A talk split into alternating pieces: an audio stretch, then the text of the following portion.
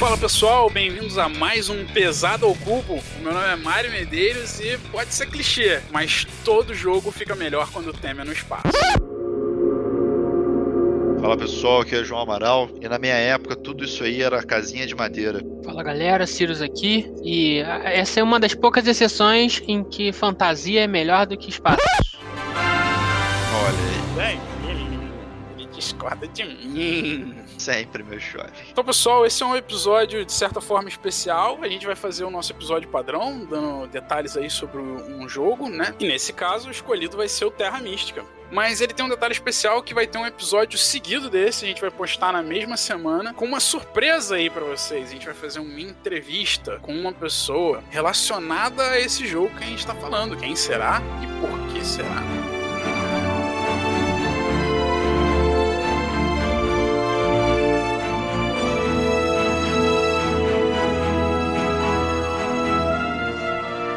Ah, já ia esquecendo. Segue a gente lá no Instagram, dá follow no Spotify e manda seu feedback pra gente. Avalie a gente também nos seus agregadores de podcast.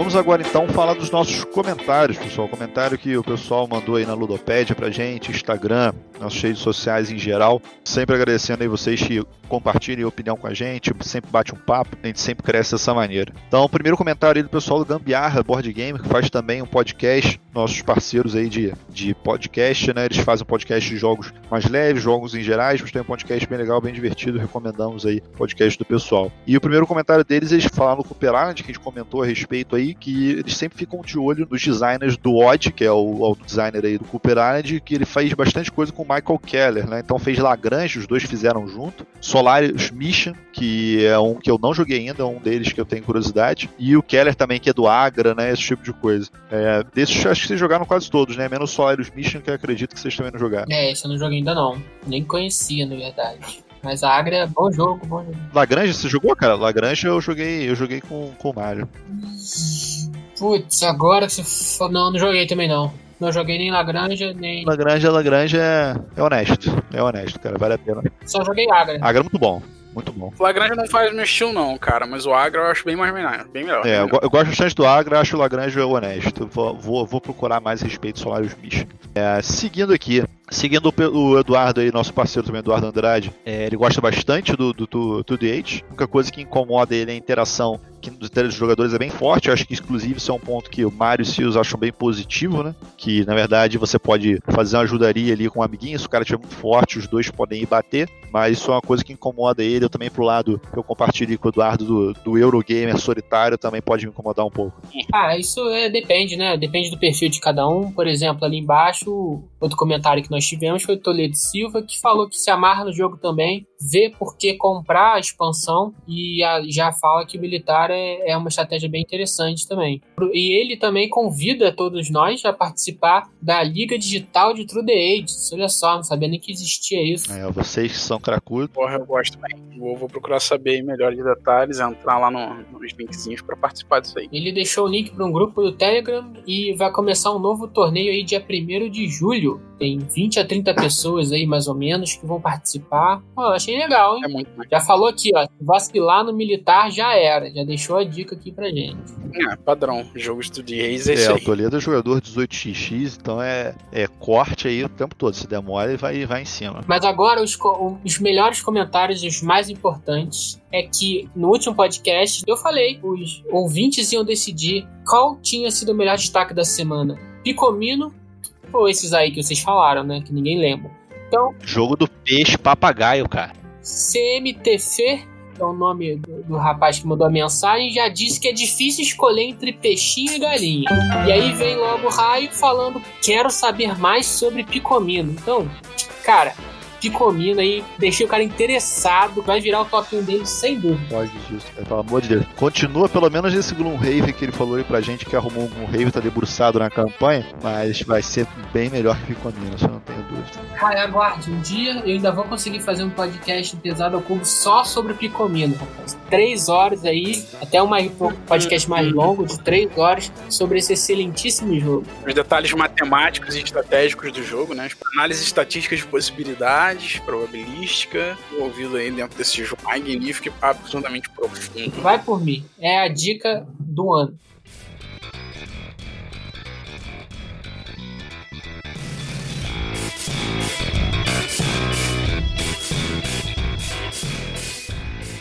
Vamos aos destaques da semana. Conta aí pra mim, João. Então, cara, pela primeira vez vou falar aí uma notícia. Não costumo falar de notícias, falam de coisas que eu joguei. Mas a Capstone Games anunciou aí ontem, na verdade, um novo jogo do Ryan Courtney, que é o mesmo cara aí do Pipeline. Pipeline que sei que tem gente aí que não gostou muito, mas eu acho um jogaço aí, um dos melhores jogos do ano passado, sem dúvida para mim. Pelas imagens aqui que eu vi, depois eu vou botar para vocês, ele pega a mesma dinâmica ali principal do Pipeline de montar os pipes, só que a montagem dos pipes, pelo que eu vi agora, era meio que numa tabuleiro principal ali. Então os jogadores devem fazer alguma coisa no sentido de, de montar os tabuleiros. Ainda não lançaram o manual, senão eu já teria visto. Interessante que é um jogo de dois jogadores, unicamente dois jogadores, apesar de que tem uns são seis player boards únicos, vai ter um variable player power ali, talvez. Tem um resource management, então assim, não tem muitos detalhes ainda a respeito do jogo, mas é um jogo que ele vai, vai abrir pré-ordem agora no fim do mês, dia 30 e vai ficar até no meio de agosto e está previsto lançamento aí internacional em outubro desse ano ainda. É um jogo que está num preço legal, tá 35 dólares a pré-venda.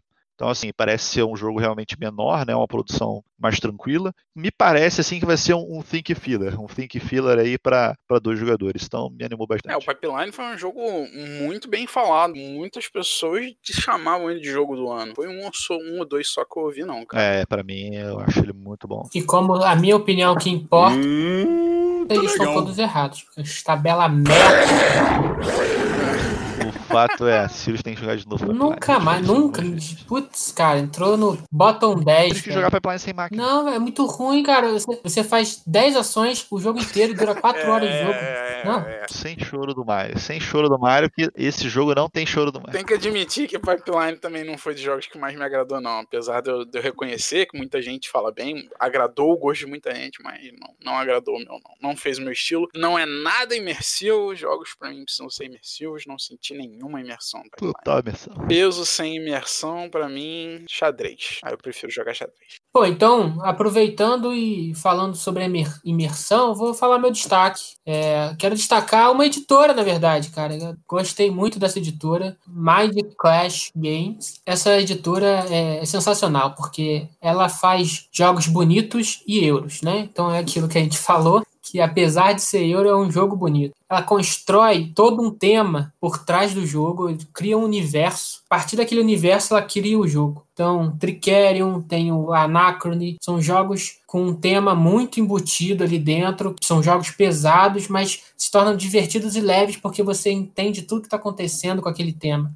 A filosofia da editora é criar jogos com temas é, aprofundados. Não é só criar um jogo, né? Eles querem inovar as mecânicas que existem, tanto nesses dois jogos eles são um pouco diferenciados, são lindos demais, mas são caros também. Tem o Cerebria também, The Inside World deles, que não joguei, mas li as regras, é muito bonito, as miniaturas são fenomenais, as cartas uhum. são maneiras pra cacete também, a arte do jogo é toda muito bonita, imagino que tem uma história também aí por trás. Eu jurava que você tinha jogado Cerebria. Não, não joguei. A editora é, realmente tá de parabéns, cara, os caras são muito bons nesse ponto. E a galera toda nova, tudo moleque aí de 40 anos. Era pequena, né? E depois com o lançamento de Tricerion, começou a explodir essa editora, porque é um jogo fantástico, né? E aí veio Anacrone também. E, assim, Anacrone merece um podcast à parte, né, cara? Um meteoro cai no planeta, tem que evacuar o planeta antes que tudo seja destruído, né? E, e você usa viagem no tempo manda recursos para o passado, pega recursos do futuro para conseguir gerenciar e fugir com a sua, sua raça daquele planeta. Muito bom, muito interessante. Recomendo todos a procurarem. Não sei se chegou a ver o, o mais novo que eles vão abrir o Kickstarter, né? Do mês que vem, inclusive, que é o Perseverance. Esse eu tô com o pé atrás, mais porque não é meu estilo de jogo. Mas o Perseverance vai ser um, um Legacy. É, eu ouvi falar desse. Não, não cheguei a muitos detalhes, mas vi que vai ter um Legacy pela Mind Clash. A arte parece ser bem bonita, né? Eu acho que eu vi uma foto foto de capa dele. Eu não sei se é proposital, né? Mas a Mind Clash tende a fazer uns jogos usando tons de rosa, tons de roxo. Ele é bem rosado o jogo, bem, bem vivo, assim. A cor chama muita atenção. É bem legal, bem bonito, cara, de se ver. É, e você falou do Kickstarter, né, Mário? É, é um pilar da empresa. é, inovar no crowdfunding. Então, sempre que eles todos os jogos deles são financiados e eles querem envolver a comunidade desde o princípio. Então, falando em Kickstarter, vou aproveitar essa brecha aí para pegar esse jogo que me chamou bastante atenção. Foi lançado Kickstarter de um jogo chamado The Age of Atlantis. Ele não parece ser dos mais pesados, tá? Ele tem quatro páginas de regra no manual. Se você quiser ir lá na página do Kickstarter, procura aí no Google The Age of Atlantis. Parece um euro padrão de Civ... Quatro páginas? Quatro páginas de regra. Altíssimo É um euro de Civ Building tá? Você tem uma civilizaçãozinha, tem que fazer um engine building ali também por trás dele, com regras aparentemente bem tranquilas, tá? Eu só li, não, não cheguei a experimentar, a ver como que elas são no, no jogo, mas basicamente você vai se construindo sua civilização, evoluindo tecnologias, aquele meio que padrão de Civ, ele não chega a ser um 4x, ele não tem tanta questão de exploração, não tem tanta... A questão militar não é contra os outros jogadores, né? Pelo que eu entendi, você enfrenta umas criaturas que estão invadindo a cidade e todos os jogadores estão defendendo a cidade, apesar de não ser cooperativo. Cada um defende, entre aspas, o seu eixo ali da cidade, né? O seu lado, vamos dizer assim. Tem uma miniaturazinha bonitinha do Poseidon no meio, que aponta um tridente, onde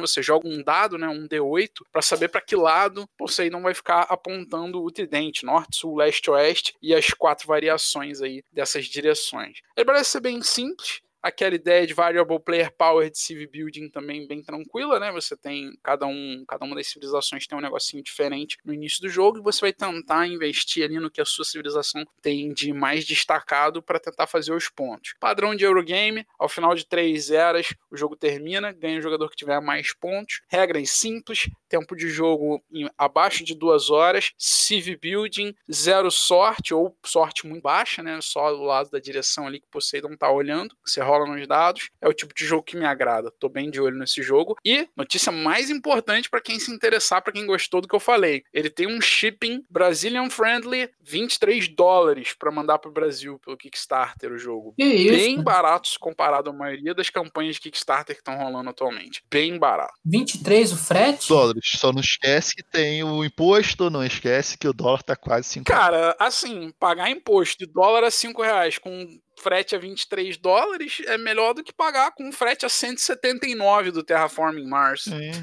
sim, sim. Na verdade, quando esse episódio saiu, o dólar com a correção monetária já vai estar tá beirando aí os 155 reais. talvez, talvez.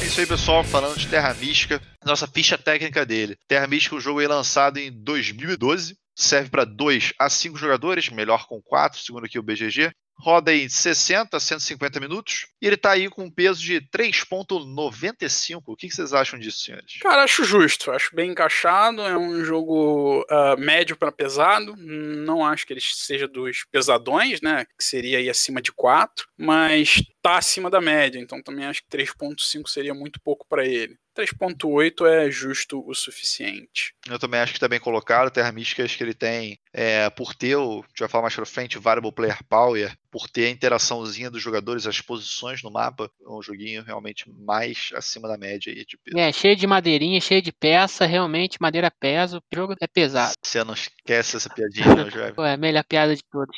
E, e, o jogo também, ele tem uma variação grande entre as partidas, é, além de ter 12 raças e cada uma delas tem uma diferença estratégica bem grande. Tem também pontuações ali, pontuações não, mas tokens estão abertos sempre no começo de cada partida, onde você pode se programar para pegar o melhor benefício mediante a condição daquele token. Então, essa diferença entre a partida A para a partida B faz o jogo ter um peso bem especial e, e ser bem destacado aí aqui no Brasil, inclusive. Muita gente chama ele aí de erva mística. De tanto que já jogou isso aí. Isso aí, nas épocas épocas de Ludocast, né? Um saudoso Ludocast. Os designers dele, só para poder falar, é o James Drogan Miller e o Helgo Ostertag. Com certeza eu estou pronunciando isso errado, mas inicialmente Terra Mística publicada pela Fearland, Spiel e lançou pela Z-Man e mais umas 15 editoras diferentes, inclusive, como o Sirius falou, pela antiga Fanbox, que hoje em dia é Grok Games, não é isso? Exatamente. É, Terra Mística, só passando aqui um pouquinho, eu dei uma contada por alto, um, dois, três. Ele ganhou mais que 20 prêmios diferentes, tá? Jogo do ano 2012, Meeple Choice Awards, Golden Geek, ganhou muita coisa, então por isso que a gente escolheu ele aí falar, com certeza um jogo pesado com bastante é, influência no cenário. E o fato de estar lançado no mercado nacional e ser relativamente acessível, né, cara? Sem dúvida. Sem e é um dos primeiros jogos pesados, eu acho, lançados no Brasil, inclusive. Acho que foi o primeiro, na verdade, não? De nível de peso, assim, que eu considero pesado, sim. Um dos, é. primeiros. primeiros, sem dúvida. Na época ainda que a Fanbox estava engatinhando. Mário, fala pra gente um resuminho. No Terra Mística, cada um de nós é uma raça de uma civilização medieval, gnomos, magos, etc. Nós estamos tentando conquistar um continente, né? O mapa do jogo é um continente que a gente está tentando terraformar e manipular para que a nossa raça consiga se assentar naquele continente, com o detalhe de que cada raça só consegue se assentar em um determinado tipo de terreno, vamos dizer assim. Então a gente está tentando terraformar, e por isso a ideia do nome aí do Terra Mística, vem um pouco de terraforming também. A gente tem que terraformar esse continente para que a nossa civilização consiga se assentar nele. No jogo, cada um de nós vai tentar se assentar da melhor forma possível, criando a maior quantidade de construções, existem várias construções diferentes no jogo, para tentar marcar pontos de vitória. Os pontos são ganhos com construções que a gente faz, com habilidades especiais de nossas raças, com algumas tecnologias que a gente pode evoluir e principalmente com adoração aos deuses, tá? além de algumas pontuações finais que a gente tem aí diversas de controle de, de região no jogo. Por que, que, o jogo é legal? E aí que vem a parte que eu acho a, a melhor de todas. O bacana do Terra Mística é o fato de que você tem que construir, fazer umas construções que vão liberando recursos ao longo do jogo conforme você faz a construçãozinha menor do jogo, ela te dá um encame de um trabalhador por rodada. Se você tiver cinco delas, cinco trabalhadores por rodada. Mas para você fazer outras construções no jogo, você tem que tirar essa construção antiga, você transforma ela numa construção melhor. Então você passa a ter um outro tipo de encame. Por exemplo, você pode passar a ganhar dinheiro. Só que você perde o seu encame antigo, você perde o que a tua construção antiga dava, porque ela fica ali no teu player aid cobrindo aquele encame. Então você não tem mais aquele encame que você tinha. Isso é uma das paradas mais legais do jogo e para mim é o que torna ele tão legal e faz ele brilhar tanto. Uma curiosidade que eu acabei falando na ficha é que Terra Mística ele ficou mais de seis anos para ser desenvolvido, inclusive na época quando lançou aí pelo, pelo pessoal que já falei o nome, não vou me repetir, é, ele foi o hum, primeiro jogo deles, né? E seis anos de desenvolvimento. E na época que eu peguei o meu, eu falei, cara, ficam seis anos desenvolvendo o jogo, não tem como ser. É, e é um jogo muito com muita rejogabilidade, né? São 14 raças, tem sete terrenos, tem quatro trilhas de deuses que você pode adorar para ganhar benefícios, poder e é, e além de ter aqueles styles de bônus de final de partida, bônus de começo, então é bem grande a rejogabilidade. Correção forte aqui: o James Dragon Miller fez o Scepter of Zavandor. Eu não sabia dessa. Hum, é um jogo de respeito aí, Uau, cara. não sabia nem que jogo cara, era é um esse. jogo... Ah, Sirius não jogou. Sirius não jogou, né? Scepter... É um jogo de respeito, cara. Matemática, é um bem, bem, bem respeitado aí entre a galera amigo nosso aí que gosta bastante. Amigo que é top 1, se eu não me engano. Acho que é atualmente top 2, mas já foi top 1 dele. É, é. Ah, já joguei esse negócio. Já, já jogou. Você jogou com a gente, comigo e com o João. Achei que você jogou Salvador. Essa porcaria. Não, não é ruim não. Um jogo de leilão bem Nossa, é bacana, é ruim, com uma cara. temática diferente. Não é esse não. É. Eu que eu não gosto, gostei. Mas prosseguindo. Scepters of Zavendor. Beleza então, pessoal. Então, prosseguindo aqui. O que ele tem de mecânica, na verdade, é bastante coisa. Ele tem uma é uma conjunção de bastante coisa, mas basicamente o que a gente tem, como a gente já falou, o Variable Player Power é muito forte. Ele tem Ends Game Bonus, que na verdade é mais uma dinâmica, mas ele tem essa variação de pontuação no jogo, quando, como o Mário já falou.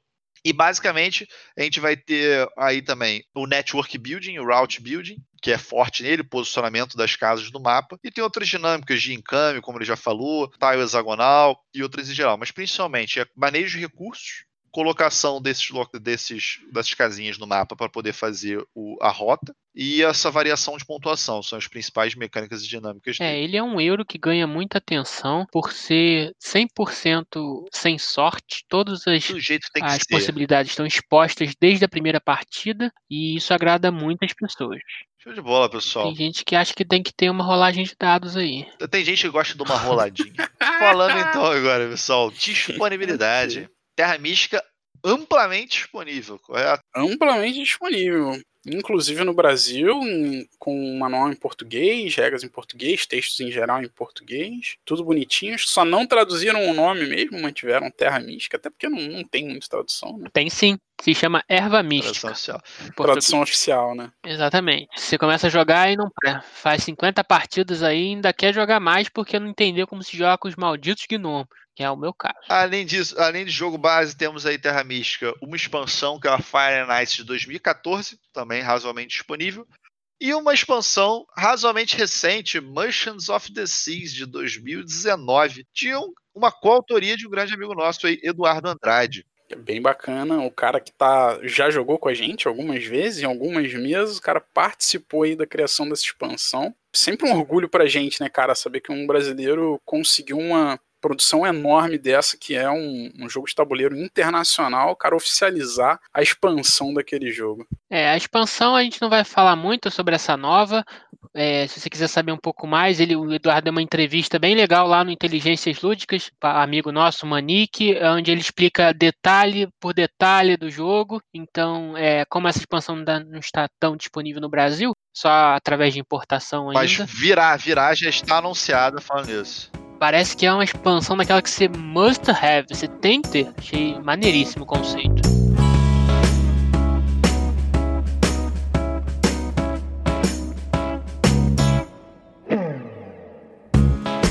jogo, basicamente, você começa escolhendo a sua raça, né? Que nem os melhores jogos são sempre assim. Você pega aquele bolo gigante com 14 raças e escolhe uma que lhe agrada. Então, depois se fizer isso, você escolhe um daqueles tokens de bônus de começo de partida. Basicamente, ele te dá um incoming para aquela rodada e ou uma pontuação extra. Você também, antes do jogo, você coloca tokens no tabuleiro em que esses tokens são bônus de pontuação extra e incoming extra em cada round. O jogo se passa em 7 rounds. Então, isso faz toda a diferença no jogo, pois na sua rodada você pode deixar de gastar ou fazer uma determinada ação para fazer ela no turno seguinte, para você conseguir alcançar aquele bônus de rodada pontuando ou ganhando mais benefícios ou de forma semelhante, o inverso. Você consegue correr para fazer o que você tem que fazer nessa rodada atual para conseguir aquele benefício de uma forma otimizada. Então, na sua vez, você vai poder fazer uma das ações determinadas no seu player que basicamente é terraformar, porque você está no mapa que tem sete territórios diferentes e sua civilização só consegue sobreviver em um dos tipos de território. Então você tem que, ter, tem que terraformar esse território que é representado por um hexágono de uma determinada cor no tabuleiro. Você pode construir nesse território. Primeiro você constrói uma casinha, depois ela pode evoluir para uma casa de comércio. A casa de comércio, por sua vez, pode seguir dois caminhos distintos, ir para uma fortaleza, ou você pode virar um templo. E o, o último, que seria o templo virando uma. Em resumo, você pega a casinha de madeira, vira uma paçoquinha, uma paçoca e depois vira um paçocão. O paçocão é mais forte que a paçoquinha. Mais forte que a casinha. Você resumiu bem o jogo, acho que todo mundo conseguiu entender isso. Isso que é um verdadeiro Eurogame, né, cara? Bom, e quando você faz isso, você desbloqueia regiões no seu player age que te dão incoming para as próximas rodadas. E esses incomings você usa para fazer outras ações. Uh, existem também ações disponíveis no tabuleiro, comuns a todos os jogadores, onde só podem ser realizadas uma vez pelo round. E você também pode usar ações do seu token é, de bônus de rodada que você pegou no começo da sua ação. E por fim, a última ação disponível é subir num dos quatro cultos religiosos que você tem, que é terra, fogo, água ou ar. Conforme você sobe nos cultos, você pode acabar ganhando poder, que pode ser utilizado para ativar aquelas ações disponíveis no mapa em comum para todos os jogadores, ou para você fazer né, jogada do macaco, né? Você passa um poder de uma da região A para a região B e assim você consegue ganhar algum recurso que se necessita desesperadamente naquela rodada. Basicamente, assim você vai lidar com o jogo. E no final do jogo você consegue pontuar, além dos pontos que você vai adquirindo no decorrer da partida, você tem pontos para quem tiver mais alto nas linhas de culto, então incentiva que você pense no culto também. E você tem, no jogo base pelo menos, você tem que é, vai pontuar mais quando você tiver mais casas próximas do continente, que elas formem um caminho contínuo, sem falhas. E como o território ele é percorrido por rios, você consegue ligar a região A com a região B, que é cortada por um rio, através de pontes, ou então navegação, se você tiver desenvolvido essa navegação. Então, o fluxo geral do jogo é esse. Aproveitando que falamos de paçocas, componentes do jogo, senhores. Eu me lembro o meu primeiro Terra Mística que eu só tive um, mas futuramente terei um segundo, já vou falar a respeito. Mas meu Terra Mística foi meu, provavelmente meu terceiro ou meu segundo jogo comprado. E quando eu comprei Terra Mística, eu senti o peso da caixa, como o Sirius gosta de falar, literalmente. Cara, Terra Mística é uma caixazinha padrão daquelas é, compridinhas, retangulares, e ela vem cheia até a tampa de negocinho de madeira, cara. Pô, na moral, foi o primeiro jogo que eu comprei que, assim, muito componentezinho, saquinho. Você quer deixar o João bobo com componente de jogo? Me dá no jogo um ziplock de qualidade. Que qualidade de ziplock vem nesse joguinho, cara? Um ziplock grossinho, direitinho, com as, todas as pecinhas em madeira. Como eu falei para vocês, na minha época não tinha esse negocinho de figura plástica, não. Tudo negocinho de madeira. Então, assim, componentes do jogo, acho que todos fazem muito bem a função e demonstram o que eles fizeram. Tem zero queixas, a gramatura do, do papelão é absolutamente boa. Tiveram algumas reclamações a respeito aí da Fanbox, tá? Na primeira edição, pelo menos, que eles lançaram, da gramatura do papelão, porque acaba que a Fanbox ela produz as paradas de papel aqui no Brasil. Então teve um pessoal que reclamou da gramatura do papelão. A minha edição era gringa, então não percebi isso, mas é, já ouvi algumas queixas em relação a isso. Não que é uma coisa que vá que vai ficar ruim para jogar e tal, mas comparativamente, né? É, a edição nacional eu acho que teve umas reclamações mesmo. Ah, mas não ligo muito, porque você esse jogo custa 300 reais, mais ou menos, na faixa de 300, 250 a 350 reais, dependendo aí do que você achar de usado na Ludopad. Cara, diminui a qualidade do papel, do papelão do tabuleiro, do player aid, dos tocos todos, para você poder vender um jogo mais acessível e barato, dessa qualidade, para mim, cara, super válido. Diminui a qualidade e me entrega o jogo bom. Ah, não sei, cara, porque eu acho que o público, o público board gamer é um público naturalmente chato, cara. É uma galera que gosta de colecionar, cara cara. Ninguém tem um jogo de tabuleiro para jogar, mano. Ninguém joga a caixa fora, pelo menos do jogo base. Ninguém tem um jogo de tabuleiro para jogar. Mais uma frase pra caneca. Não, não, não falei que não é para jogar. Falei que não é só para jogar. é, é o que você falou. Tá gravado. Você não tem jogo só para jogar, sacou? Você vai fazer outras coisas com o jogo. O pessoal gosta de, de colecionar, da ideia do colecionismo ali do jogo de tabuleiro. Hum, porra, dizer que você prefere um componente ruim, acho muito difícil uma pessoa admitir para mim que ela prefere o componente ruim, pagar mais barato. Componente ruim, pagar não. barato para ter um componente pior. É. É, duvido, duvido, duvido. Se eu for pagar 100 reais a menos para ter um jogo com uma caixa danificada, eu pago, porque eu prefiro mais o conteúdo da caixa do que a caixa do jogo em si. Mas aí você Mas sabe. Mas tá falando do conteúdo da caixa. Você, mas aí é diferente, você sabe, você tem um anúncio na Ludopedia e você sabe que aquela caixa tá variada porque o cara postou lá. O problema é que quando o pessoal colocou para vender no Brasil, não anunciaram que os componentes seriam de pior qualidade. Não teve anúncio assim, Terra Mística vindo ao Brasil com componentes de pior, de pior qualidade para baratear o custo, aproveite o super preço. Não foi essa a propaganda. Não foi super preço. Ainda bem que você não é A propaganda foi Terra Mística vindo para o Brasil. Ponto. Até porque não foi super preço, como o João aí bem falou, sacou? Então é, é bem diferente quando é assim. É um jogo de 55 dólares que veio para o Brasil a 300 reais. Eu acho que eles podem e devem diminuir a qualidade do papelão, não tô falando do toco de madeira, não, que ele é muito bom. É, diminuiu a qualidade ali, em vez de ser aquela gramatura, sei lá, não sei qual é a unidade, mas de 10, você bota a gramatura de 8, de 7 ali, cara, tá valendo. Só não tá, pode não, ser. Um toco de papelão tem que fazer barulho quando cai. Entendi. Tá valendo. Mas você tem que avisar a galera. Não foi avisado. Eu acho que o que houve aí, que a galera ficou chata, que não foi avisado. O pessoal comprou achando que ia ser edição Igual. idêntica à internacional. É, e quando chegou era uma edição de qualidade inferior, sacou? Foi a mesma reclamação na época do Catan, quando a Grow lançou, que foi uma edição meio com uma qualidade muito inferior à qualidade das edições anteriores. E o pessoal reclamou pra cacete pelo mesmo motivo, cara. Você espera que venha com aquela qualidade do, do seu seu, do, do seu amigo. Você jogou na casa do seu amigo, a edição dele era americana. Com uma qualidade maneiríssima. Aí você viu que lançou o jogo aqui, você não sabe comprar fora ou não gosta de comprar jogo de fora. Você falou, pô, oportunidade de eu comprar o jogo aqui no meu país, sacou? E ainda incentivar a produção nacional, todo aquele discurso. Aí o cara vai, pega o jogo e não é o mesmo. Aí você pega, você chega em casa, aquele papelão vagabundo, o negócio entorta fácil, aquela carta, porra, na mão, ela só de você segurar ela na mão por algumas partidas perde a tinta da carta. Você queria aquela edição que você jogou na casa do seu amigo, velho. Aí também você tava calhando, né? Eu falei um pouco inferior, não falei uma, um nível. ok. Eu entendo o que você tá falando. O Cast of Burgundy, por exemplo, foi um que veio mais barato do que eu achei que ia vir e veio com uma qualidade um pouco menor para o preço poder ser um pouco menor. Um dano aceitável. Manual dele, gente. Assim, eu li o manual de Terra Mística algumas vezes. Não errei a regra Terra Mística. Errou sim, errou sim. Errou Errei sim. na regra Terra Mística. Você esqueceu de falar que você pode botar um padrezinho na trilha do culto e ele não precisa ficar lá. Você pode pegar ele de volta, só que sobe um de culto só em vez de subir três ou dois. ok, Isso- Ok. Pro meu terceiro jogo, eu errei só isso no jogo. É, depois do Game of Thrones você errou só isso. Não, Game of Thrones eu desenvolvi um novo. Então, o fato é, é, Terra Mística, cara, eu acho o manual dele bem bom. Acho o manual bem escrito. Eu não li o manual em português. Pois é, não li. Eu li ele na época que nem tinha em português. Não posso falar a respeito.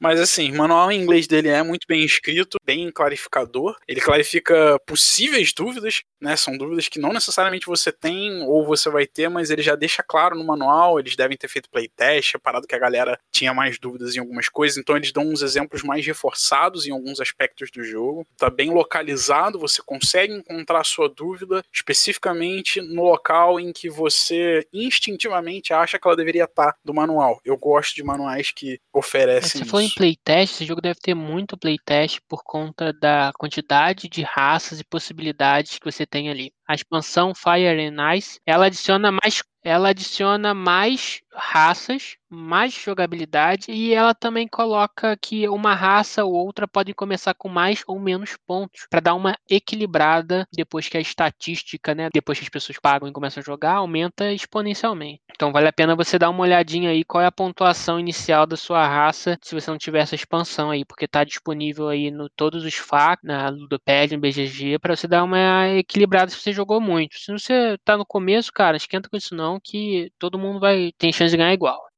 Eu acho que vale a pena, é, é muito, muito subjetivo, porque tem gente que particularmente eu conheço que não gosta disso. Pessoal que não gosta de saber pontuação, de ver estratégias, de ver dicas táticas do jogo, porque isso acaba influenciando na forma que você joga. E tem uma galera que gosta mais de descobrir né, as nuances Sou do dessa jogo. aí.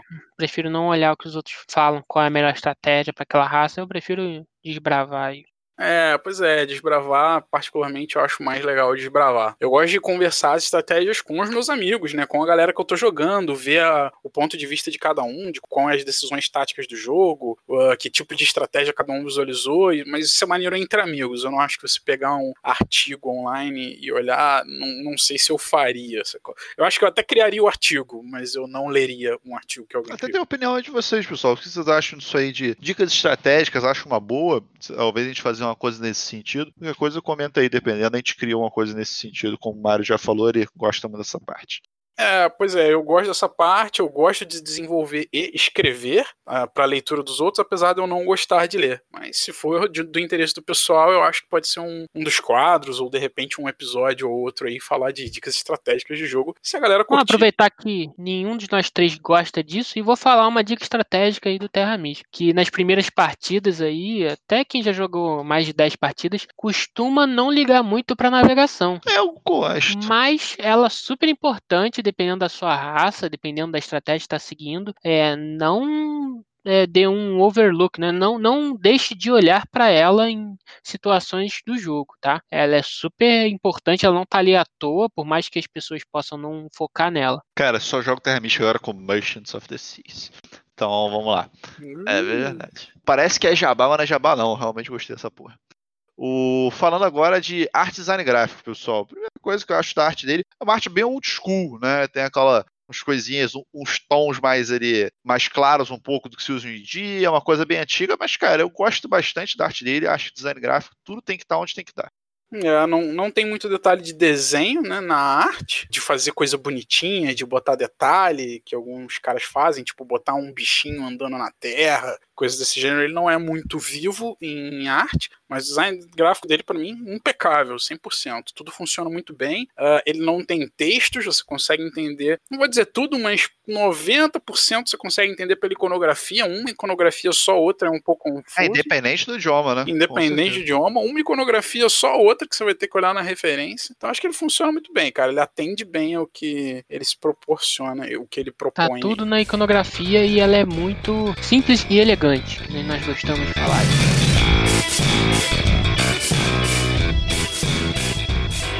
Bom, já que falamos de terra mística, pessoal, falar de terra mística, o pessoal deve estar ansioso, se coçando. Não podemos deixar de falar de Gaia Project. Pois é, não podemos deixar de falar de Gaia Project. Afinal, como eu disse no início, tudo fica melhor no espaço. Hum, hum, hum. Você vai começar falando que você trocou madeirinha por O plástico. plástico. Então já tá errado. Começa errado, realmente Já tá errado. errado, já tá errado. então, pessoal, primeira coisa, só pra dar um geral, assim, pra quem tava morando no Alasca ou não tá acompanhando as notícias, Gaia Project foi lançado aí pela mesma equipe do Terra Mística. Foi lançado em 2017, com a ideia de que fosse, como o Mário falou inicialmente, Terra Mística no espaço. Inclusive, o nome é Gaia Project, a Terra Mística Game. Tá? Só que o Gaia ele tem algumas diferençazinhas em relação à Terra Mística, não só a Terra Mística no espaço. A gente pode fazer tipo um- uma rodadinha, né? Cada um fala uma. Fala, manda uma aí, Mário. Uma diferença de Gaia para Terra Mística. Ah, para mim, a diferença mais crítica é que Gaia usa uma trilha de tecnologias ao invés da trilha dos deuses. Enquanto na trilha dos deuses você basicamente só sobe para ganhar ponto, na trilha de tecnologias do Terra Mística você sobe para efetivamente melhorar aspectos da sua raça. Então acho isso bem bacana. A principal mudança é que ele ficou mais feio. Tabuleiro eu acho horroroso, cara. Aquela, aquela, aquele design gráfico ali do tabuleiro individual. Nossa, eu acho que é muito feio. Ele tentou fazer um negócio mais futurista, assim. É, pô, não ficou bom. Eu não gostei do design gráfico. As peças de plástico, tô brincando ali. Tô brincando ali que o, o madeira é mais legal, mas realmente é mais legal, mas é, são boas as peças do jogo, mas a arte gráfica ali não é legal. Então essa é uma grande diferença pra mim. Se a arte gráfica já te incomoda, fica uma dica aí. Fizeram um redesign no BGG, o pessoal tá fazendo as coisinhas novas. Porra, aí sim. Mas eu acho legal que ele trouxe uma mudança de pontuação, né? Você consegue. Tem modos de pontuar diferentes para diferentes partidas. Então você seleciona algumas no começo do jogo e é aquilo que vai pontuar. Então é um fator interessante. Cara, o que eu acho umas coisas também bem diferentes do Gaia é que o tabuleiro dele é modular. Né? Ele tem um tabuleiro meio hexagonal ali que você monta de acordo com o número de jogadores. Diferente do Terra Mística que estava para 2 a 5 jogadores, o Gaia é de 1 a 4. Tem um modo solo, inclusive. Olha, Dependendo do número de jogadores, você monta um mapa especificamente para isso. E, e- e só isso já traz uma rejogabilidade muito grande. Uma coisa que o Terra Mística, sem as expansões, o mapa era fixo. Então, as, as duas expansões, o Fire and Ice e o Merchants of the Seas, eles trazem mais mapas para Terra Mística.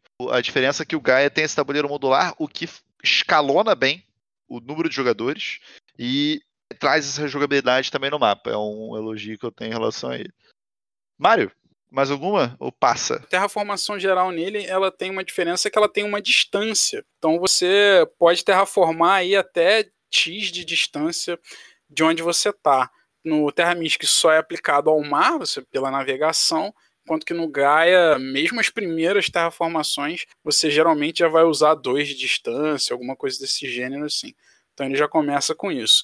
E também o planetinha Gaia, que é um planeta que você terraforma de forma diferente. Você precisa de um recurso específico para terraformar ele, que é o Kix no jogo, né? Se eu não me engano, essa é a pronúncia. Para você poder terraformar esse planetinha, esse planetinha roxo, na verdade, você transforma ele em um planetinha verde. E quando ele é um planetinha verde, você pode colocar casinhas nele naturalmente, independente da, da cor da sua raça. Isso é uma partezinha bem bacana aí do jogo. É isso aí. Não me lembro de nada muito mais diferente. Fora isso, Gaia é Terra Mística no espaço, certo? Fora isso, Gaia é Terra Mística no espaço, sem dúvida nenhuma. Praticamente as mesmas ações. E é curioso que o peso dele no BGG é um pouco diferente do Terra Mística. Enquanto Terra Mística tem 3.95, o peso do Gaia ele é maior, ele é 0.4 maior. É, esse fato é devido principalmente a essas tecnologias que essas trilhas de tecnologia que o Mário citou, que a gente pode aumentá-las e elas estão bem entrelaçadas com a dinâmica e com a estratégia que você vai seguir durante o jogo. É, eu acho que isso é o principal fator. E também pensar que o Gaia lançou agora recentemente, recentemente que eu digo nos últimos dois anos, aqui no Brasil também, e em um momento que eu acho que o jogo de tabuleiro está mais fundido.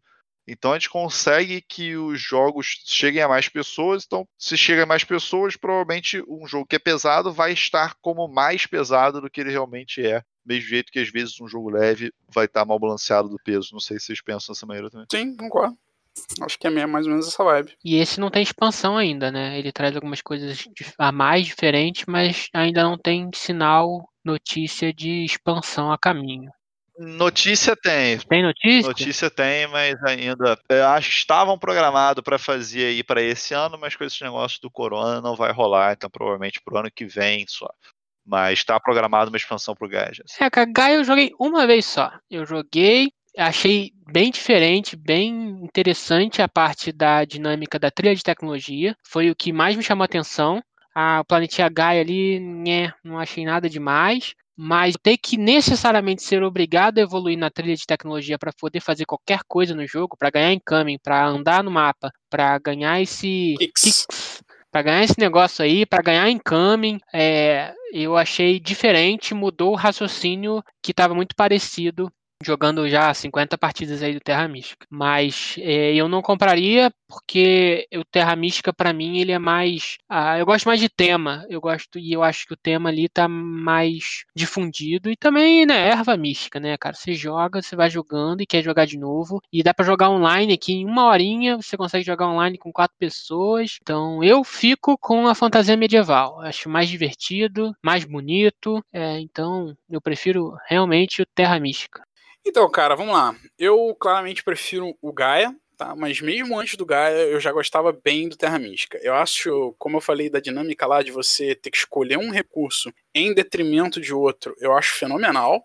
Você ter que manejar esses recursos de forma eficiente.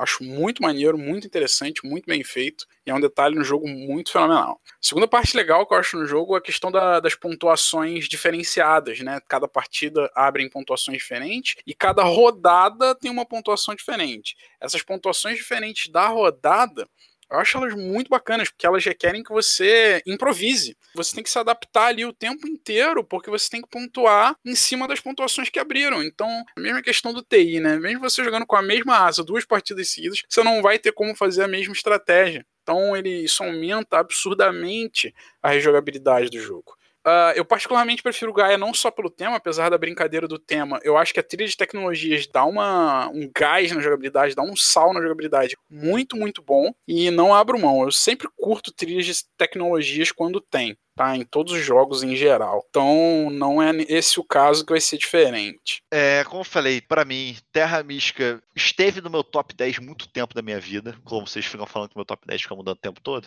Ele esteve muito tempo. Foi o primeiro jogo pesado que eu joguei. Foi o primeiro Euro cru que eu joguei. Euro zero sorte. Então ele tem, tem essa relação comigo. Aí veio Gaia. Gaia, joguei Gaia e tive essa sensação exatamente que o Mario teve. Eu olhei, pô, cara, essa trilha de tecnologia aqui realmente deu, deu um up aí no jogo. É, o que faz brilhar o jogo é essa trilha. Muito bem pensado. É, aí o que, que eu fiz? O que, que eu fiz? Eu vendi minha Terra Mística, comprei um Gaia. João. Aí, eis que eu conversando com o Eduardo um dia, ele falou, pô, lançou aí essa expansão, pá. Aí eu, pô, vamos jogar. Vamos jogar a expansão aí, Merchants of the Seas. Eu não eu tava tão desanimado com Terra Mística que eu nem tinha jogado Fire and Ice. Que o Fire and Ice, na verdade, ele traz, além do negócio do tabuleiro, ele traz uma quatro facções novas. Basicamente é isso. Tem algumas coisinhas a mais, mas basicamente é isso. Aí eu, pô, vamos jogar Merchants of the Seas. E meu irmão reavivou o fogo em mim de Terra Mística. Assim, no ponto, cara, que eu acho que eu hoje em dia abro mão do que eu acho melhor no Gaia, dessa questão da tecnologia, eu acho isso me melhor executado uhum, para voltar pro Terra Mística. Porque Terra Mística acontece? Pô, dos jogos que eu, que eu joguei, assim, dos jogos no, no peso dele, é um dos jogos mais cobertor curto que a gente tem. Então, assim, é aquele negócio, cara, eu vou abrir mão de pegar dinheiro para pegar trabalhador, Aí eu vou ter que queimar meu poder ali para poder rodar naqueles pratos que o Sirius explicou. A gente tem os três pratos de poder. A gente pode jogar poder fora para fazer o poder rodar. Então, às vezes, você vai ter que fazer isso aí para você conseguir aquele um trabalhador a mais que você precisa. A matemática dele é muito fechada. É uma matemática muito bem feita, muito fechadinha. Então, assim, não que o Gaia não tenha isso, mas o Gaia tem um pouquinho. Eu sinto no Gaia um pouquinho mais margem de manobra. E o Terra Mística, eu não sei se vocês têm essa sensação. Pelo Gaia, porque o Terra Mística eu acho ele mais apertado no mapa também. Então, eu acho a margem de manobra Terra Mística mais curta. Então, ele me agrada mais nesse ponto. Então, meu veredito atual, assim, para eles, eu, atualmente, minha coleção, eu tenho Gaia, não tenho Terra Mística. Mas com o desejo de vender Gaia, comprar Terra Mística com as duas expansões novas, que para mim vai ser o um sucesso. Cara. Aí vai chegar outra expansão e você vai vender o Terra Mística pra Aí vai ter uma expansão, expansão do Gaia. Gaia. Exatamente. Por que, que acontece? Fica é... com os dois, cara. Eu vou ficar com os dois, dois, eu vou ficar com os dois. O que acontece? É, o Gaia, na verdade, que eu ouvi falar aí da expansão nova, é que o pessoal está querendo cada vez mais distanciar Terra Mística de Gaia. Essa expansão Merchants of the Sea já faz muito bem isso, tá? E a nova expansão de Gaia provavelmente vão distanciar mais ainda. Então, o objetivo dos caras realmente é vender os dois jogos, né? Os dois jogos estão em print, eles não querem em nenhum momento não vender um dos jogos. Então, talvez a gente vai ter umas coisas interessantes no futuro.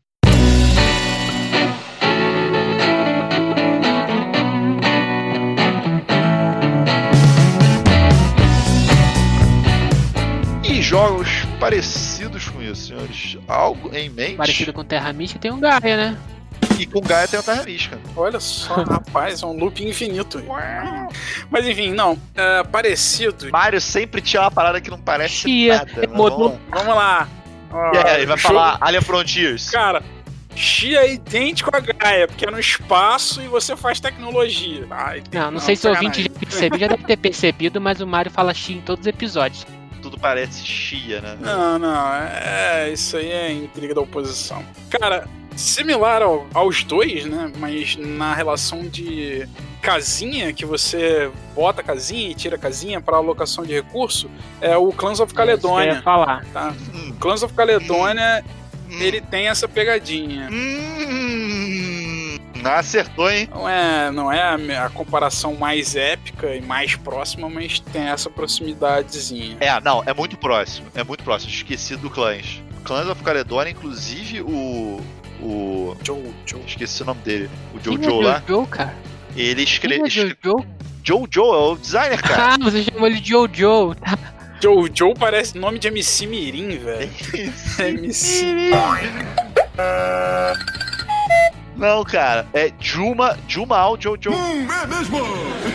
Beleza. O, o fato é, ele escreve inclusive no manual que a inspiração dele, assim, 80% do jogo é inspiração Terra Mística. Hum. Isso é outro jogo que eu tive e vendi, me arrependo hoje em dia de ter vendido. Mas assim, Clans of Caledonia é Terra Mística para mim on steroids. Ele tinha um pouco a, a, beleza da simplicidade do Terra Mística. Ele não é tão apertado, mas você jogou o Caledonia, Ciro? Joguei, cara. Eu acho ele exatamente o contrário que você falou. É que isso, com esteroide que ele simplificou o Terra Mística pra mim, cara. Não, que isso, cara. Tem o Commodity Speculation. As decisões ali eu achei muito raras. É, é isso que eu tô A decisão é mais fácil porque o jogo é mais frouxo. Mas assim, ele tem um commodity speculation, ele tem mais coisas, eu quero dizer. Tipo, ele tem mais coisas.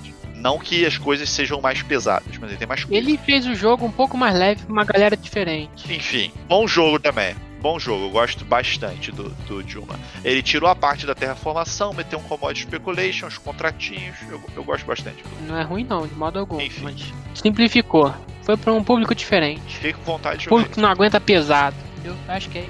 Cara, eu acho que eu tinha pensado exatamente nesse jogo. Eu não consigo pensar num mais próximo do Clans. É, é eu, eu, eu, nem pensei nele, eu nem lembrei dele, mas muito bem, muito bem lembrado. Eu, eu tô tentando pensar em algum que tem evolução de casinha, nesse sentido de você perder o bônus de um para ganhar o bônus de outro. Não sei se tem. Recomendo. Você abre mão de três minhocas no tabuleiro para pegar uma minhoca do amiguinho. Ah, esse negócio de querer ficar pegando a minhoca do amiguinho, cara, esse episódio. Ah, vai jogar essa rolada única aí, vai. Isso aí, pessoal. O Pesado ao Cubo fica por aqui. Um grande abraço e até o próximo episódio.